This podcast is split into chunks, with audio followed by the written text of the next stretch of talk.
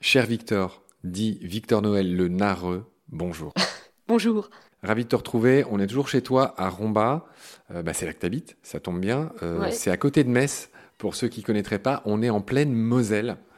Cette partie de la Lorraine, qui comprend aussi le coin où, j'ai grandi, en Meurthe-et-Moselle. Moi, je viens de Pont-à-Mousson, Dieu-Loire.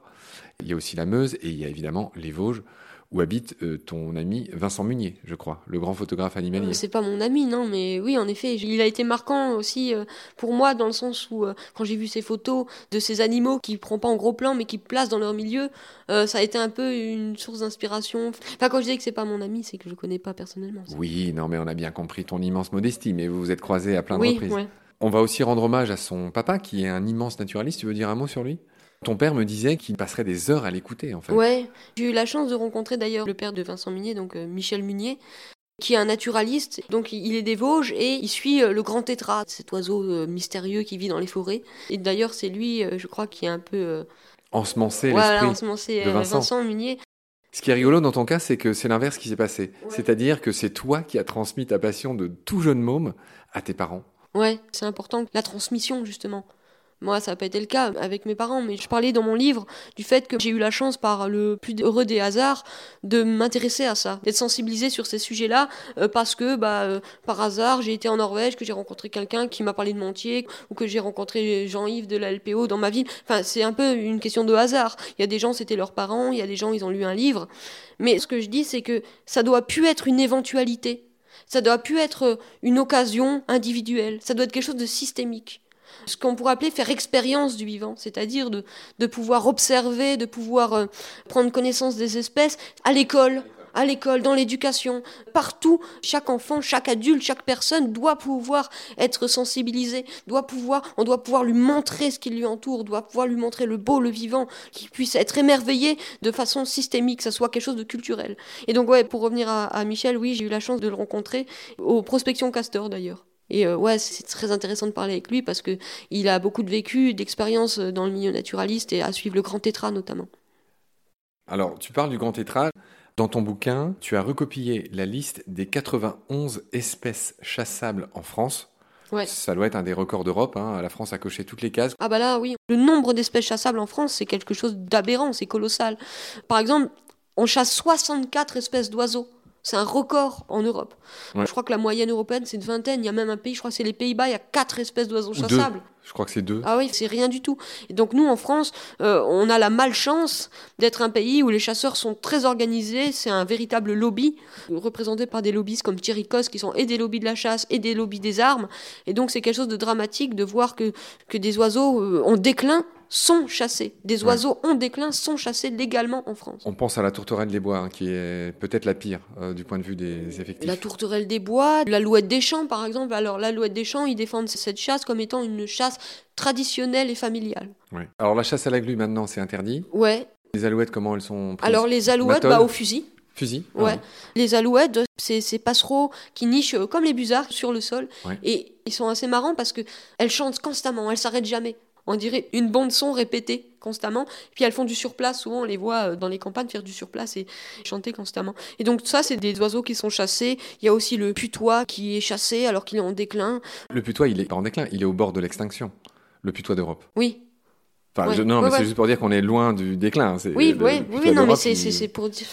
Dans 10 ans, il n'y en a plus. Ah oui, ah oui, à ce point-là Bah, je. Oui. Ah et pourtant il est chassé en France. Donc ça montre la puissance du lobby euh, de la chasse en France. Je t'ai mis la liste sous les yeux, je voulais que tu, tu, tu m'en dises quelques noms. C'est vrai, on, 91 espèces, c'est encore un truc ramené bah, je peux à un en Citer, ah bah je peux en citer plus d'ailleurs. Dis-moi quelques noms. Ah bah là j'ai devant les yeux parce que dans le livre il y a la liste d'espèces chassables euh, écrite avec des petits dessins d'animaux. Donc il y a l'hermine, bah, le faisan ça, ça, tout le monde le sait. Là. Le lagopède alpin, c'est un peu la cousine du tétralyre, c'est aussi un gallinacé qui vit en haute montagne. Il y a la bécassine sourde, le combattant varié qui est un magnifique le pluvier l'utriépi, euh, la bécasse des bois, le merle. Il n'y a pas tout le monde qui sait que les merles sont chassables. Les gélinotes des bois. Les gélinotes des bois sont chassables. Ces mystérieux oiseaux qui vivent dans les forêts profondes, les belettes, les lièvres variables qui sont ces lièvres qui vivent dans la montagne, la marmotte, la marmotte est chassable. Le chevalier aboyeur, le chevalier gambette, ce sont des limicoles. Vous savez, ces oiseaux qui vont sur les vasières le long de l'eau, qui ont ces grandes pattes. Le filigule milouin, euh, le canard souché, la sarcelle d'hiver, la sarcelle d'été, le pluvier doré, le pluvier argenté, la griffe musicienne, les tourneaux. C'est une liste sans fin. C'est une liste sans fin. Et la majorité d'ailleurs des espèces chassables en France sont des oiseaux. C'est pour ça que finalement, euh, la fameuse histoire de régulation, euh, c'est complètement ridicule quand on voit le nombre d'espèces chassables. Tu rappelles que 30 millions d'animaux au bas mot sont tués chaque année par les chasseurs en France. 30 millions d'animaux chaque année. 65 milliards dans le monde hmm. d'animaux sont tués pour être consommés. Ouais, mais bon, quand on voit la chasse qui a lieu ici, euh, c'est pas du même ordre. C'est-à-dire Bah, c'est pas une chasse dans le but de, se nourrir, euh, c'est de l'amusement. Et c'est encore une fois une société qui, respectueuse du vivant, refuserait la chasse par amusement. C'est quelque chose de contradictoire avec les nouvelles valeurs qu'on doit acquérir. Bon, ce rappel sur la chasse étant fait, cher citoyen Noël, cher Victor, euh, j'aimerais t'entendre sur la pollution lumineuse et sur le goût que tu as à te promener la nuit. Tu es un promeneur solitaire aussi du soir et de la nuit. J'aimerais que tu m'expliques cette passion et que tu en viennes à l'étonnant impact, je dis étonnant en termes de part que ça a dans le mm. déclin des espèces, de la fameuse pollution lumineuse. Donc j'aimerais que ça commence par une balade se promener la nuit, quelque chose de fabuleux. C'est presque un autre monde, une autre dimension.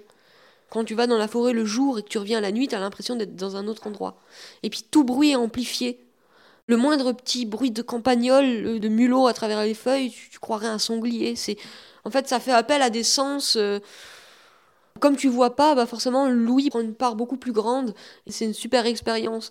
Ça fait partie peut-être des meilleurs souvenirs que j'ai euh, dans la nature, enfin du moins dans les milieux naturels. Ah, t'as perdu là. Ouais, dans les milieux naturels. Ces nuits de la chouette qui sont organisées par la LPO. Alors on entrait en groupe dans la forêt avec l'interdiction d'allumer la moindre lampe de poche parce que les yeux doivent s'habituer et puis il faut pas effrayer les animaux.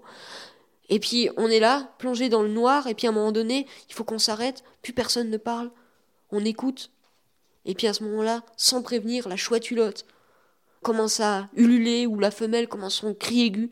Puis là, d'un coup, le cœur bat plus vite. Quand le grand-duc, le grand-duc, il a un chant très grave, très portant, se met à chanter comme ça quand on est dans la forêt la nuit, ça fait des souvenirs merveilleux. Et moi, je ressens presque comme on pourrait appeler euh, le sentiment océanique un peu comme un sentiment d'unité avec le reste du monde, le reste des entités, des espèces, de l'univers, comme si je ressentais là une plus grande admiration pour le vivant la nuit. Ça a le don d'amplifier mon admiration pour le vivant. Je ne sais pas trop à quoi c'est dû. Je préfère, je pense, même me promener dans la forêt la nuit que le jour. La nuit, tous les chats sont loin d'être gris pour Victor Noël, en résumé. Ouais. Victor, très bien. Donc, tu nous as expliqué ta passion de ces promenades nocturnes. Je la comprends bien. C'est pareil sous l'eau, euh, dans l'océan, comme tu peux l'imaginer. C'est pas les mêmes bruits, c'est pas les mêmes animaux. C'est des processus différents, c'est des animaux différents. Bref, ça, on en a bien l'intuition. Par contre, tu m'as pas enchaîné sur euh, l'histoire de la pollution lumineuse. Et tu m'as appris, quand on préparait l'émission, que la pollution lumineuse est la deuxième cause de la raréfaction, notamment des populations d'insectes, après les pesticides. C'est énorme. Bah, moi aussi, ça m'a étonné. Quand j'ai parlé de la pollution lumineuse dans le livre et, je suis tombée sur ce chiffre-là, j'y ai presque pas cru. Mais euh, ouais, c'est quelque chose de, de très étonnant. Mais en fait, la majorité des insectes pollinisateurs sont nocturnes. Et donc la pollinisation s'effectue en majorité la nuit. Et c'est là qu'on se rend compte que la pollution lumineuse, en déréglant les cycles, en perturbant les espèces, dérègle la pollinisation et pose tout un tas de problèmes dans les mécanismes écosystémiques. Et ça, euh, on l'entend pas souvent. Souvent, on entend l'importance de réduire l'éclairage nocturne simplement sous le prisme de la sobriété énergétique. C'est très important. Euh, il faut de la meilleure énergie, c'est celle qui n'est pas produite, qui n'est pas consommée. Bien souvent, on oublie la partie biodiversité. Et oui, la pollution lumineuse a un impact terrible sur les espèces. Ils ont même observé une sous-expression des gènes des têtards de crapauds communs dû à la pollution lumineuse. C'est des trucs qu'on n'imagine pas, c'est pas visible, pourtant c'est là. Donc euh, ça demande aussi un changement culturel de notre rapport à la nuit et de cette manie de vouloir toujours tout éclairer. L'éclairage à tout va, c'est fini. Pour, pour, donner justement un exemple précis euh, que tu cites dans ton livre, c'est qu'il y a beaucoup de plus en plus de communes qui comprennent mm. ce problème et qui éteignent l'éclairage public de 23h30 à 5h30 la nuit, ce qui permet d'éviter notamment euh, tous ces insectes qu'on voit voleter autour des lampadaires. Et nous, on s'en amuse ou on n'en a rien à faire, mais ces insectes meurent ou s'épuisent. Mhm. Pour eux, c'est le soleil, pour eux, c'est mortel en fait. Oui, en fait, il y a des espèces qui sont attirées, des espèces qui sont repoussées. Finalement, imaginez par exemple une route éclairée, c'est presque comme un mur infranchissable pour ces espèces. Ça interfère la continuité écologique, pourtant euh, c'est pas, pas quelque chose de physique. Imaginez par exemple une espèce euh, qui est repoussée, bah, elle va pas oser traverser la route, mais une espèce qui est attirée, au lieu de traverser la route, elle va rester sur la route. Donc euh, non seulement ça les tue, ça les fatigue, ça les empêche de circuler, ça rend des territoires complètement invivables pour certaines espèces, ça pose tout un tas de problèmes euh, qu'il faut éviter, qu'il faut réduire drastiquement. Et oui, en effet, c'est possible. Et on voit que ça pose pas plus d'insécurité, souvent c'est la crainte qu'on a, mais les communes justement qui ont entrepris euh, ce changement n'ont pas observé une plus grande insécurité et bien souvent, bah, elles ont fait une campagne de sensibilisation, non seulement pour expliquer aux gens pourquoi la nécessité de le faire. Il y a des gendarmes, par exemple, je sais plus une commune près de chez moi, ils ont fait appel aux gendarmes qui sont venus pour, rassurer la population, leur, dire que finalement il n'y a pas plus de risques. Donc c'est avant tout un changement culturel. Et, je dirais même, par exemple, regardez les, les édifices euh, la nuit, par exemple religieux ou que sais-je encore, qu'on va éclairer. C'est encore quelque chose presque d'anthropocentrique et, de prétentieux, je dirais. Les édifices, on peut les observer toute la journée, et même la nuit, il faut qu'on les éclaire pour montrer presque qu'on a construit de belles choses. Et de là, cacher les étoiles. La nuit, on observe les étoiles, on écoute les chouettes et on observe les bâtiments le jour. Quoi. Il n'y a pas besoin de montrer nos merveilles à longueur de temps. Il y a aussi d'autres merveilles dans le monde vivant à découvrir. Donc ça dit un peu aussi de notre prétention. Cher Victor, le moment est solennel, on arrive à la fin de notre émission qui t'est dédiée, qui est dédiée à la sortie de ce beau livre qui s'appelle Sur les chemins du vivant, chez Delachaux et Niestlé, septembre 2022. Bah, alors déjà, merci de m'avoir invité. Merci à toi surtout. C'était agréable de venir chez toi, de connaître tes parents, de manger euh, à l'orée de votre jardin que j'ai appelé jungle, pardonne-moi pour ça. Mais Il n'y a pas de souci. Et avant de finir, j'aimerais te poser la question traditionnelle. J'aimerais savoir ce que tu penses du titre Baleine sous gravillon, qui est le nom ombrelle de tous nos podcasts. Mhm. Toi, tu vas passer dans Combat. Euh, j'aimerais savoir ce que tu y mets euh, pour chacun de ces deux titres. On va commencer par Baleine sous gravillon. Quand tu entends ce titre, ça te fait penser à quoi? Bah, Naturellement, évoquer finalement que ce qui peut nous sembler anodin peut être euh, extraordinaire. Et que finalement, ça rejoint un peu ce qu'on disait sur l'observation. Derrière chaque morceau de racine, il y a le monde incroyable des champignons derrière euh, ce qui peut nous sembler comme étant un décor, c'est-à-dire la forêt, ça peut nous sembler un simple décor, mais si on prend le temps de bien regarder, eh ben on découvrira un monde fabuleux, celui du vivant. Et donc euh, pour moi c'est ça que ça évoque, ça évoque un peu le fait qu'on puisse être parfois aveugle au monde, renfermé sur nous-mêmes, renfermé dans notre simple humanité, en oubliant de regarder, euh, d'étendre les frontières de l'humanité et de s'ouvrir au reste du vivant. Rien à dire. Et pour combat? Ah bah combat, ça, je pense que c'est l'affaire du siècle. Il faut s'engager, il faut tout donner contre ce système actuel qui détruit, qui malmène, qui s'accapare le vivant, qui nous garantit aucun futur. Il faut se battre contre ce système, contre notre système de pensée actuel, contre les lobbies, contre cette société pourrie finalement. Donc on doit combattre contre surtout, mais aussi combattre pour le vivant. Et c'est ça qui doit nous motiver. Parfait Victor, je pense qu'on va faire de toi un membre d'honneur de la tribu Baleine sous Gravillon et comme tu sais, chacun chez nous a un totem. D'accord. Pour toi, j'avais pensé au jet des chaînes. L'imitation, c'est ça? Hmm, bah Déjà, tu as une plume de jet des chaînes dans ta chambre. Ouais. Tu en parles dans ton livre. Et le jet des chaînes, comme tu l'expliques très bien dans ce livre, c'est un propagateur, c'est un ensemenceur de forêt. En plus mm. d'être la sentinelle de la forêt, c'est celui qui oublie qu'il a planqué quelques glands par-ci par-là. Et comme tu sais, c'est ça qui fait que bah, les chênes ont, ont besoin des jets. Tout comme les G ont besoin des chaînes. Bien sûr, C'est magnifique. Donc, ouais, je pense que je viens de te totémiser, j'ai des chaînes. Est-ce que ça te va? Allez, ça me va. Super. En plus, j'aime bien les G, il y en a plein autour de chez moi, je les adore. Allez, pourquoi pas? Bon, très bien. Ils sont marrants quand ils imitent les buses. Une fois, j'entendais une chouette en plein milieu de la journée, je dis c'est pas possible. C'était un G qui faisait la chouette-ulotte. Bien des fois, les G qui font les buses. C'est assez drôle. Ouais, ouais. Les G qui font les chats. Ouais. Ça te convient bien parce que je te découvre quand même assez coquin. On va pas pouvoir tout raconter, tout ce que tu m'as fait subir, mais t'aimes bien te marrer quand même. Ouais, non, mais j'ai l'impression que le G, il, est, il est assez comme ça. C'est à imiter. On sait pas d'ailleurs pourquoi ils imitent. Il y en a qui cherchent des raisons. Euh, qu'est-ce que ça leur apporte Ça se trouve, ils font ça juste pour s'amuser. Pourquoi toujours trouver des. Ça, c'est aussi un truc qui va pas forcément toujours dans la façon naturaliste qu'on a de d'essayer de, penser les choses. Ça se trouve, ils font ça juste pour s'amuser, puis c'est tout. Puis c'est très commun le G, alors tout le monde peut les observer. Il suffit d'ouvrir les yeux. Et les oreilles, parce que ça fait un sacré bruit. Ça fait un sacré boucan d'ailleurs dans la forêt.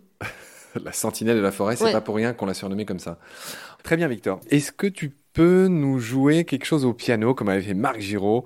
Est-ce qu'on finirait pas cette émission avec un petit air de piano, car tu joues du piano?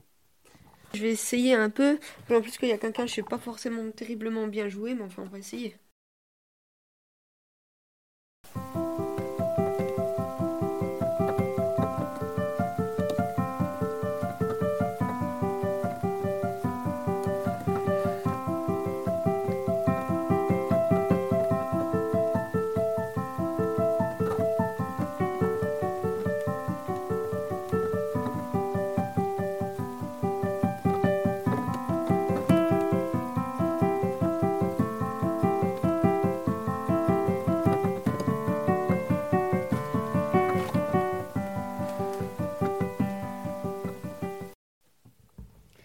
Tu es modeste, il n'y avait aucune faute là quand même. Oui, mais c'est peut-être le seul truc que j'ai joué, donc forcément. Euh, Je te remercie infiniment pour ton temps, ta patience. Merci à toi surtout. Merci beaucoup pour tes lumières, pour ta fougue, pour ton message. Puis voilà, on va bientôt se croiser à Paris. D'ici là, prends soin de toi. Salut Victor. Salut Marc. Comment accepter l'idée de rupture? Comment susciter l'envie de tout changer? Le plus grand levier est sans doute la dispersion de nouveaux récits, préalable indispensable au changement. Il renouvelle nos imaginaires, nos représentations, transforme nos attentes et notre système de valeurs.